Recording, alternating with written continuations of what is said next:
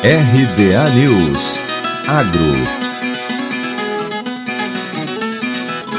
As vendas de carne de frango estão mais aquecidas em junho, impulsionadas pelo incremento na procura doméstica, devido principalmente ao recebimento dos salários no início do mês. Segundo colaboradores do CPEA, como o setor vinha trabalhando com estoques reduzidos, essa reação da demanda resultou em altas de preços generalizadas, especialmente para a carne. Conforme dados do CPEA, a proteína de frango, mesmo com as recentes valorizações, segue comercializada a preços mais em conta que as concorrentes bovina e suína.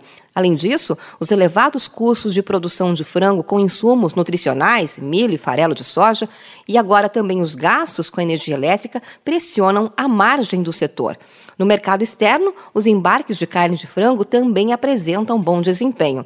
Segundo dados preliminares da SESEX, nos três primeiros dias úteis de junho, a média diária de embarque da carne in natura esteve em 27,7 mil toneladas, 51,9% acima da média observada em maio, quando as exportações já registraram um volume elevado. No mercado interno, a tendência inicial, segundo analistas de mercado, é de estabilidade dos preços, porque a primeira quinzena do mês chegou ao fim e a demanda por parte dos consumidores finais deve desacelerar. Porém, ainda que isso se reflita nos preços do frango abatido, dificilmente vai influenciar os preços da ave viva, porque a disponibilidade de produto pronto para abate permanece ajustada. E dessa forma, de acordo com especialistas, o primeiro semestre de 2021 deve ser encerrado com a melhor cotação de todos os tempos.